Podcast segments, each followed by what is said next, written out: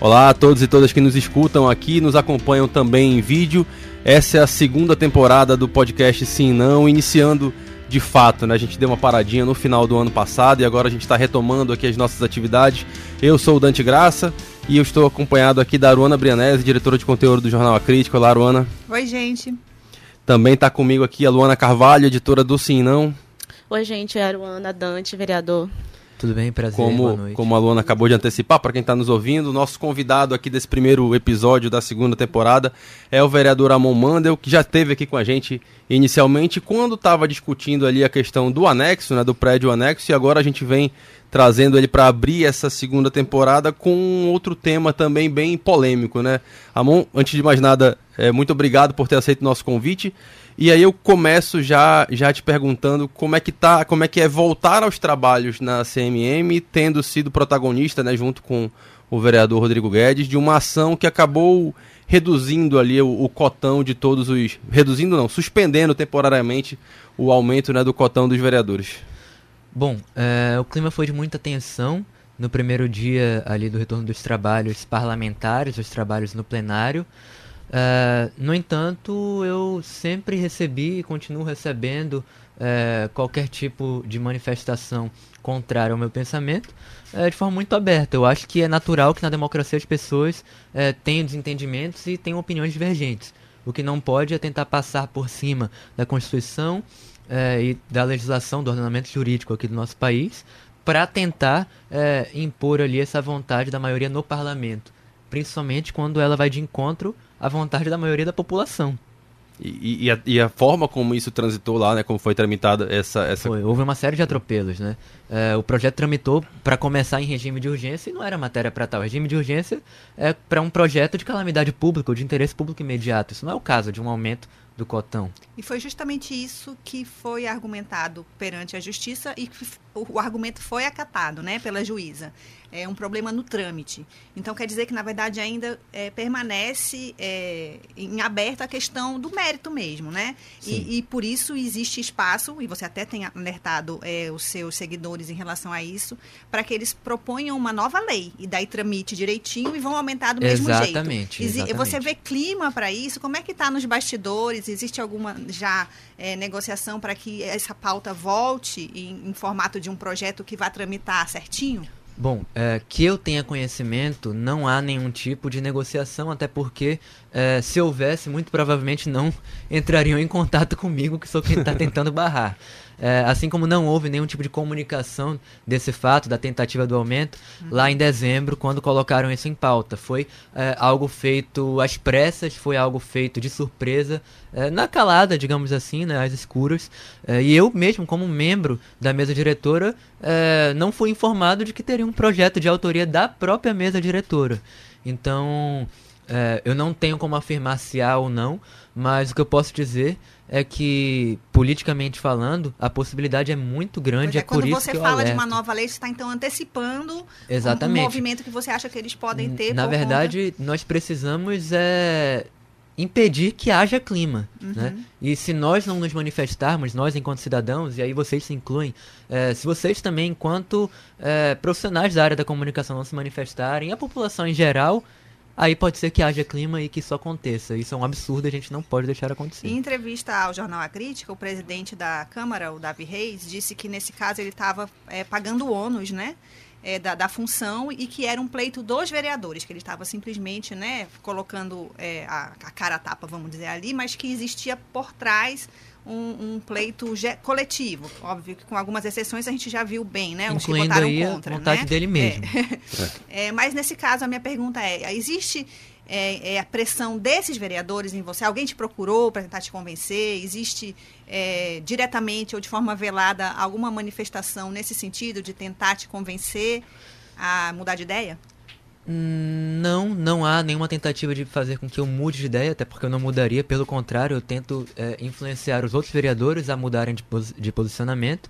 No entanto, há uma tentativa muito clara é, de circuncisão, de é, tentar desviar de mim. É, isso já foi relatado, inclusive, da última vez que eu estive aqui, que é, foi criado um grupo paralelo ali é, pelos vereadores da base, sem incluir a mim e a outro vereador de oposição atualmente, que é o vereador Rodrigo Guedes. Então, é, há uma tentativa muito clara de tentar é, não passar, quer dizer, tentar anular Isolar a nossa vocês. prerrogativa, Uhum. isolar, anular o nosso mandato, de certa forma, né? Porque é uma prerrogativa nossa é, nos manifestarmos contra esse tipo de medida e qualquer tentativa ali de impedir essa manifestação de forma livre é, portanto, uma violação do processo legislativo. E foi essa também uma das fundamentações da, da nossa ação na justiça. Nós nos baseamos no princípio democrático, em que, é, ainda que as minorias no parlamento é, não tenham o poder de virada de votos, nós temos a nossa prerrogativa e o nosso direito de sermos oposição, de defendermos nosso posicionamento. O parlamento não é feito só de, de pessoas que têm uma opinião só. Vereador, agora sim, cada parlamentar tem a sua verba de gabinete, né? Só para que os nossos ouvintes entendam, para que, que é utilizado esse cotão? O cotão é uma verba que é utilizada é, no Brasil inteiro, inclusive existe essa verba para o aluguel de carros, para pagar gasolina, telefonia móvel, internet e, e outras coisas. É, no entanto, essa verba é uma das que eu escolhi é, não utilizar porque eu acredito que da forma como ela foi é, estabelecida por lei, ela abre espaço ali para possíveis desvios. Eu não acredito é, que o controle é efetivo e isso acontece no Brasil inteiro. Nós vemos ali relatos é, de vereadores em outras cidades que chegaram já a renunciar após admitirem é, o desvio da verba. Nós já vimos ali diversas investigações do Ministério Público, inclusive a nível federal, é, e temos vários deputados federais que são investigados é, por desvio de verba da cota do processo de atividade parlamentar, a CEAP, que é o famoso cotão.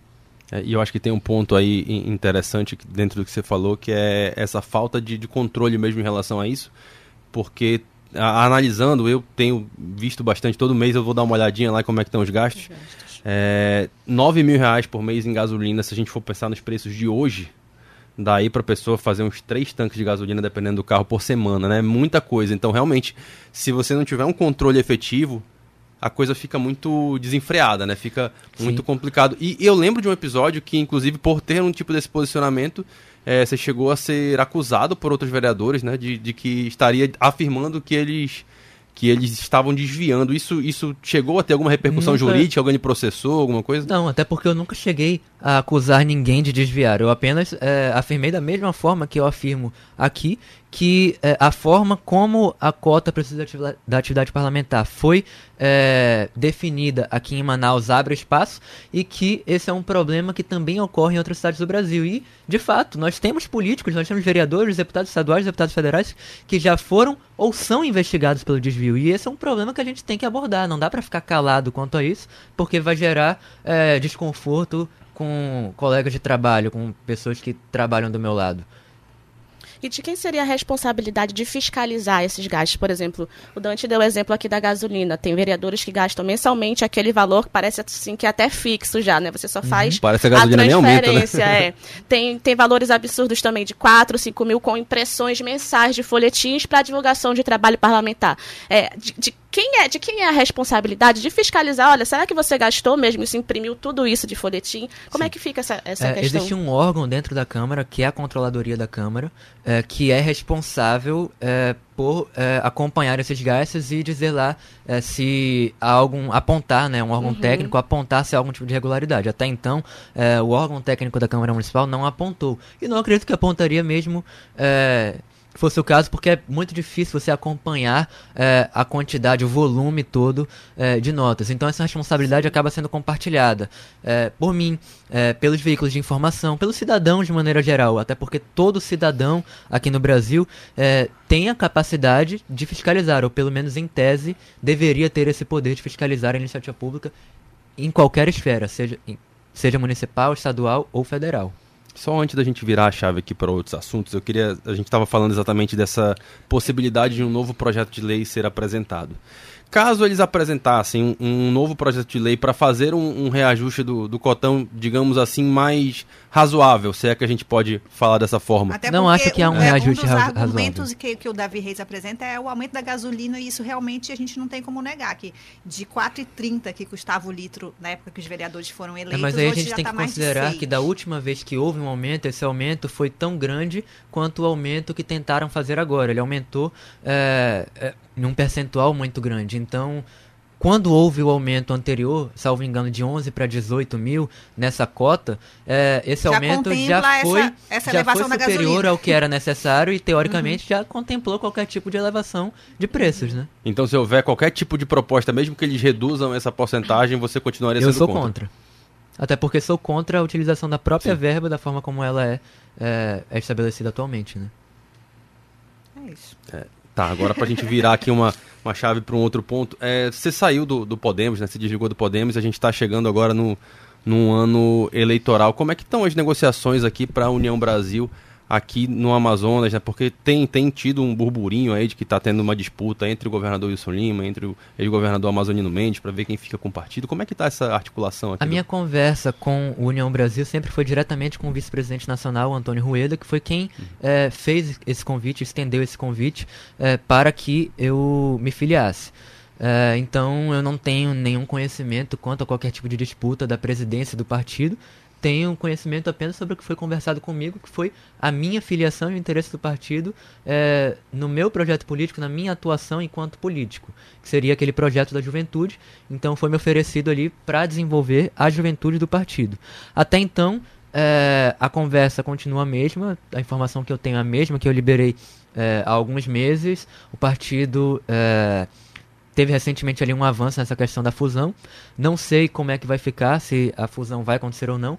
Por enquanto, como o Partido União Brasil em si não existe, por enquanto eh, o DEM e o PSL ainda estão Sim. separados, eu permaneço sem partido, não tenho filiação. Faz diferença para você é, um ou outro estar no comando?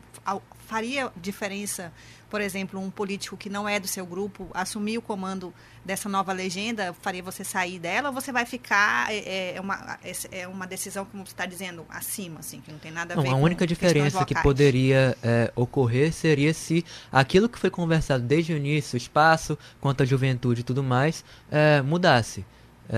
Foi conversado diretamente com o vice-presidente nacional, então acredito que, independentemente do rumo que a própria é, executiva nacional do partido defina para cá é, a nível regional, é, isso deve permanecer.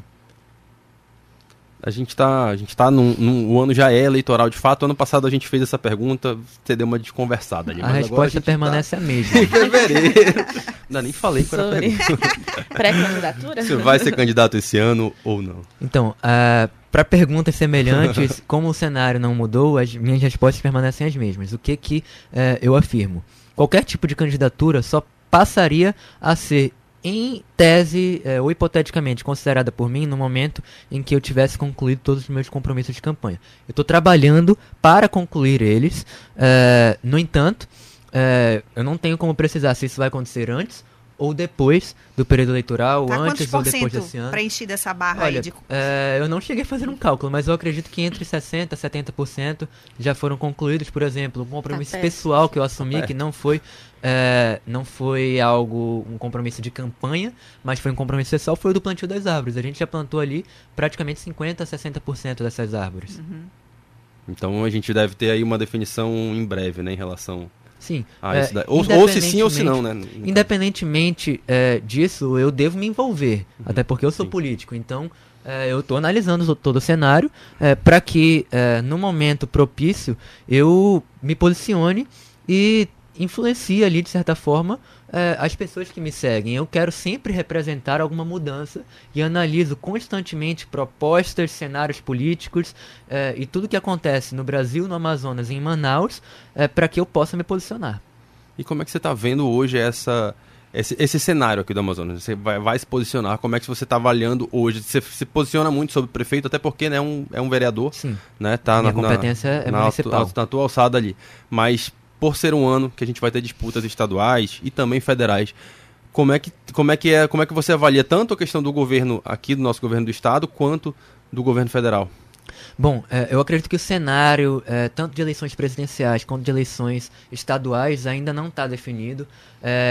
A gente pode olhar em todas as pesquisas que foram divulgadas até então que é, há um racha no eleitorado, é, o Brasil está, de certa forma, dividido, e isso me preocupa muito, porque a polarização no nosso país, no nosso estado, na nossa cidade, é, não são benéficas para a sociedade. Eu acredito que a gente tem que ter sempre uma abertura maior para o debate, e isso não é o que tem acontecido.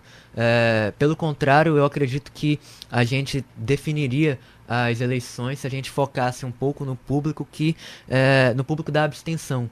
A gente tem ali é, aproximadamente 20 a 25% dos eleitores que se mostram insatisfeitos a ponto de decidir se quer votar. Quer dizer, essas pessoas exercem uma cidadania ali de certa forma é, incompleta, não usam todas as ferramentas que têm ao seu dispor. Nós temos duas ferramentas principais para exercer a cidadania. Uma delas é a manifestação popular, e eu tenho certeza que essas pessoas que estão descontentes com o cenário atual sabem fazer manifestações e se, se manifestam. Mas a segunda ferramenta que a gente tem é a do voto, é a da democracia representativa, e essas pessoas precisam se posicionar. Eu acredito que é, se elas continuarem se posicionando da forma como sempre tem feito, quer dizer, votando branco, nulo ou deixando de votar, é, a gente tem uma chance muito menor de mudar o nosso cenário. Em relação a isso, você fez recentemente nas redes sociais enquetes sobre o voto obrigatório, né? Eu queria que você falasse um pouco para a gente como que foi o resultado, assim, geral, né? As pessoas estão mais pró ou contra e o que você pensa sobre o voto obrigatório? O resultado é, depende muito do público de cada rede social. Eu percebi ali que é, no Twitter no, há uma predominância das pessoas que são anti-bolsonaristas, enquanto que no Instagram é, há, de certa forma, uma divisão ali bem próxima do que acontece nas pesquisas. Há praticamente 50-50 das pessoas que respondem ou são Bolsonaro ou anti-Bolsonaro. E no Facebook também, da mesma forma que no Instagram. No entanto, é, há um percentual grande de pessoas que é, se manifestou dizendo que não vota, não votou nas últimas eleições e não pretende votar. E é justamente a isso que eu me referi, a esse percentual de aproximadamente 20 a 25% das pessoas. Eu tenho trabalhado ali é, algum conteúdo após essas, essas enquetes, essas consultas que eu fiz com as pessoas que interagem comigo nessas redes sociais e tenho tentado convencer essas pessoas a se manifestarem nas próximas eleições através do voto, independentemente da posição que elas tomem, é, seja é, caminhando para a esquerda, para a direita ou para o centro é, essas pessoas têm que se manifestar. Eu acredito que é, não votar na nossa democracia é algo muito danoso. Quando você não exprime, não expressa a sua opinião por meio do voto, outra pessoa decide por você o seu futuro. E se você não quiser que isso aconteça, é importante que você faça parte desse processo. Então você é a favor que o voto seja obrigatório? Eu acredito que é, no estágio atual da, da, nossa democracia seria muito é, ruim se o voto é, não fosse mais obrigatório, porque a gente tem um percentual ainda muito grande de pessoas que decidem não votar. E se a gente quiser influenciar para que essas pessoas passem a votar, ao invés de retirar a obrigatoriedade do voto, a gente deveria trabalhar é, uma série de campanhas e publicações e assim por diante, a projetos. A justiça eleitoral tem feito muito isso, né? Mas, Mas realmente falta, não, não sei é, se alcança, né? Exatamente. É. A sociedade em geral, uhum. os próprios políticos, os influenciadores, é, os veículos de comunicação, que está risco dizer, e vocês também trabalham muito isso através do próprio podcast do Sim Não. Vocês estão uhum. levando a educação política, o debate que tem que ser feito. É, aqui nos bastidores a gente estava falando antes um pouco sobre isso, né? Sobre essa coisa da rejeição à política como um todo, né? Sem nem parar para analisar o que é que você rejeita. As pessoas precisam entender que política não é só partidária, política não é, é só tudo, fulano né? de tal. política é tudo. A política ela vem desde os projetos sociais, por exemplo, de um padre ou de um pastor que se envolvem com a sua comunidade, até o representante que é eleito. E quando a gente debate política, a gente não pode fazer essa separação. Na verdade, a gente tem que levar cada vez mais pessoas que já fazem a política social para dentro da política partidária para que é, essa separação deixe de ocorrer. Você estava falando de, de, dessa situação da gente não votar, né? Do, da abstenção, de quem vota branco, quem vota nulo. E a gente está vivendo hoje uma, uma situação extremamente polarizada no Brasil, como você bem lembrou. Em alguma hipótese, você votaria nulo no segundo turno de uma eleição presidencial, por exemplo? É uma questão a se considerar, é, porque o voto nulo é, ao contrário do não voto, quer dizer, da ausência do voto, é um voto de protesto.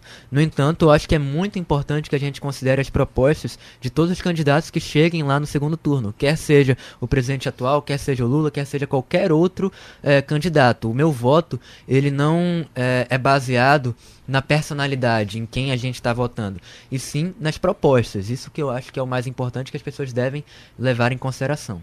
E destes nomes que já se anunciaram pessoas pré-candidaturas para o governo federal, você tem algum, alguma opção? Você tem algum candidato já? Sim, nas últimas eleições uh, eu achei muito interessante a candidatura, por exemplo, do Henrique Meirelles, uh, e nessas eleições tenho estudado bastante a candidatura do Moro e a possível candidatura também é, do Ciro Gomes. São dois nomes ali que eu tenho analisado, no entanto, é, eu não posso fazer nenhum juízo de valor nesse momento, porque é importante é, olhar as propostas dos candidatos. E eu não, não voto baseado em personalidade, baseado em fama de ninguém.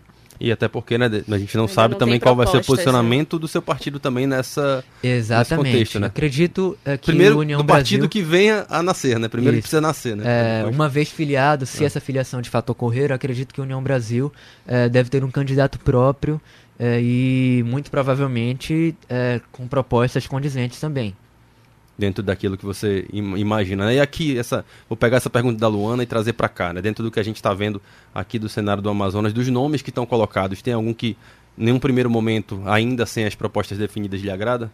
Sem propostas definidas, eu não, não defino voto. Eu sempre votei, desde o meu primeiro voto, com base nas propostas. Certo. A gente vai tocar aquele, aquele ponto que quem acompanha, quem acompanhou bem aí a, a nossa primeira temporada, né? Me sinto até chique a gente falar assim do, do nosso podcast, né? Mas quem acompanhou a primeira sabe que a gente tra transfere, né? Traz uh, um, um, quadro, uma coluna, uma parte do sim não impresso para cá, para nossa versão digital, que é o nosso sobe e desce. E aí eu queria saber agora aqui do, do vereador Amon, que já fez isso na primeira vinda, se você fosse fechar lá o jornal hoje, se fosse subir lá, mandar a Luana para casa e tivesse que fazer o sobe e desce quem iria subir hoje na coluna editada pelo Amon Mando?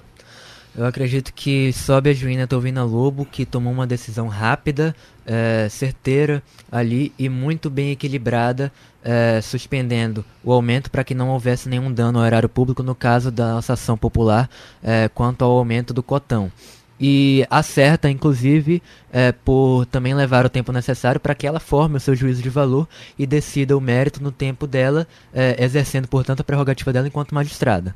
Tá certo. E a, já temos o SOB, quem seria o DES hoje? Eu acredito que o desce é, vai para o presidente da Câmara, que declarou recentemente ali para o portal, salvo engano, Estado Político, que deveria recorrer ali dessa tentativa de suspensão do aumento do cotão. É, a gente falou em recorrer lá, falou aqui para a gente que considerava que os trâmites todos foram legais, né? Então tem esse posicionamento bem divergente aí da, da sua posição e da do Rodrigo também, né? Que foi um, um dos autores aí da, da ação popular. Ramon, queria lhe agradecer por essa vinda. Eu queria por... só fazer uma Opa, pergunta antes de claro. acabar. Minha chefe pode mandar. Recentemente, é, você também trouxe à tona nas suas redes sociais é, um assunto é, bem polêmico e que o objetivo foi acabar com o preconceito, que é sobre a sua condição. Você tem duas doenças autoimunes, você falou lá que não estava muito bem. É, eu queria saber um pouco sobre essa iniciativa, em, em, que medida acabar com o preconceito e fazer as pessoas falarem sobre isso pode ajudá-las e te ajudar. E depois que entrou para a política, teve alguma é, influência no seu quadro de saúde? Você percebeu que isso mexeu com você de alguma forma? Sim, com toda certeza. É, eu tenho duas doenças autoimunes, a retocolite ulcerativa e a tireoidite Hashimoto. A tireoidite Hashimoto, ela não se manifesta, é, no meu caso, com a questão da alteração hormonal, então é, eu faço apenas o acompanhamento. A retocolite ulcerativa, por outro lado, tem sintomas severos, é, que incluem ali é, dores abdominais, muco, sangue nas fezes, etc. E esses sintomas eles se agravam e melhoram à medida que você passa, por exemplo, situações de ansiedade ou de estresse. A política, é, com toda certeza, é repleta é, de altos Sim. e baixos e, portanto, essa condição também é. Mas eu faço tratamento com azatioprina, prednisona e mesalazina, que são três medicamentos ali que são utilizados para essas doenças autoimunes.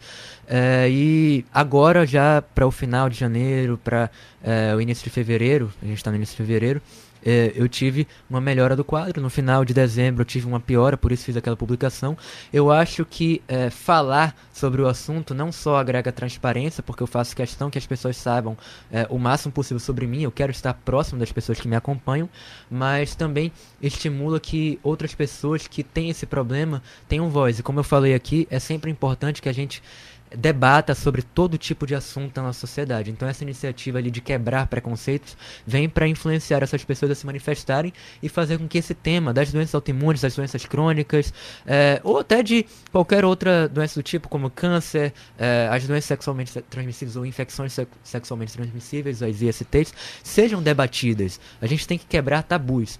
E eu acho que, inclusive, a nível municipal, essas doenças são esquecidas. Se a gente começar a falar delas, a gente começa a caminhar na direção correta. Eu tenho buscado e continuo buscando. Se você que está nos assistindo é, faz parte desse público, entre em contato comigo, buscando não só os pacientes, mas também os especialistas, as pessoas que trabalham na área, para que a gente possa promover mesas redondas, para que a gente pro possa promover debates sobre soluções para esse assunto. Uma das soluções que eu apresento é justamente a questão do projeto de lei que eu apresentei.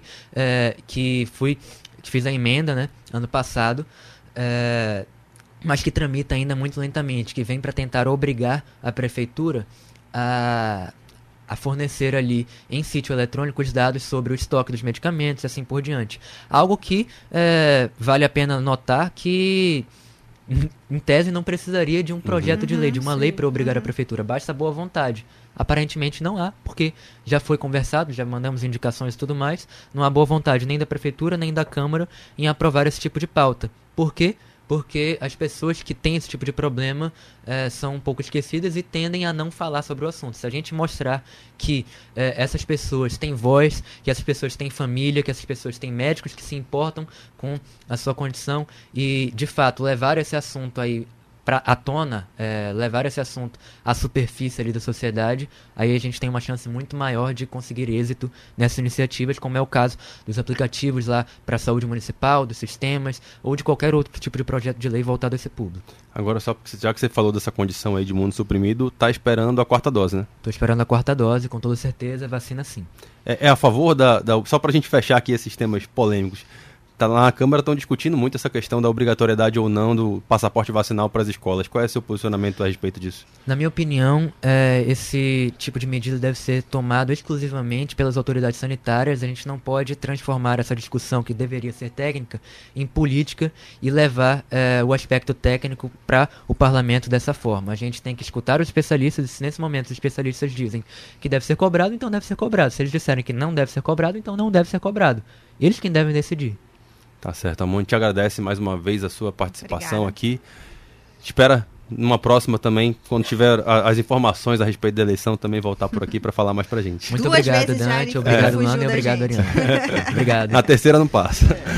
É. Para você que nos ouviu até agora, é importante lembrar, acompanhe a gente também lá no Instagram, é Sim Não Digital, e acesse também o site simnão.com.br. Semana que vem a gente vem com mais um episódio aqui para você.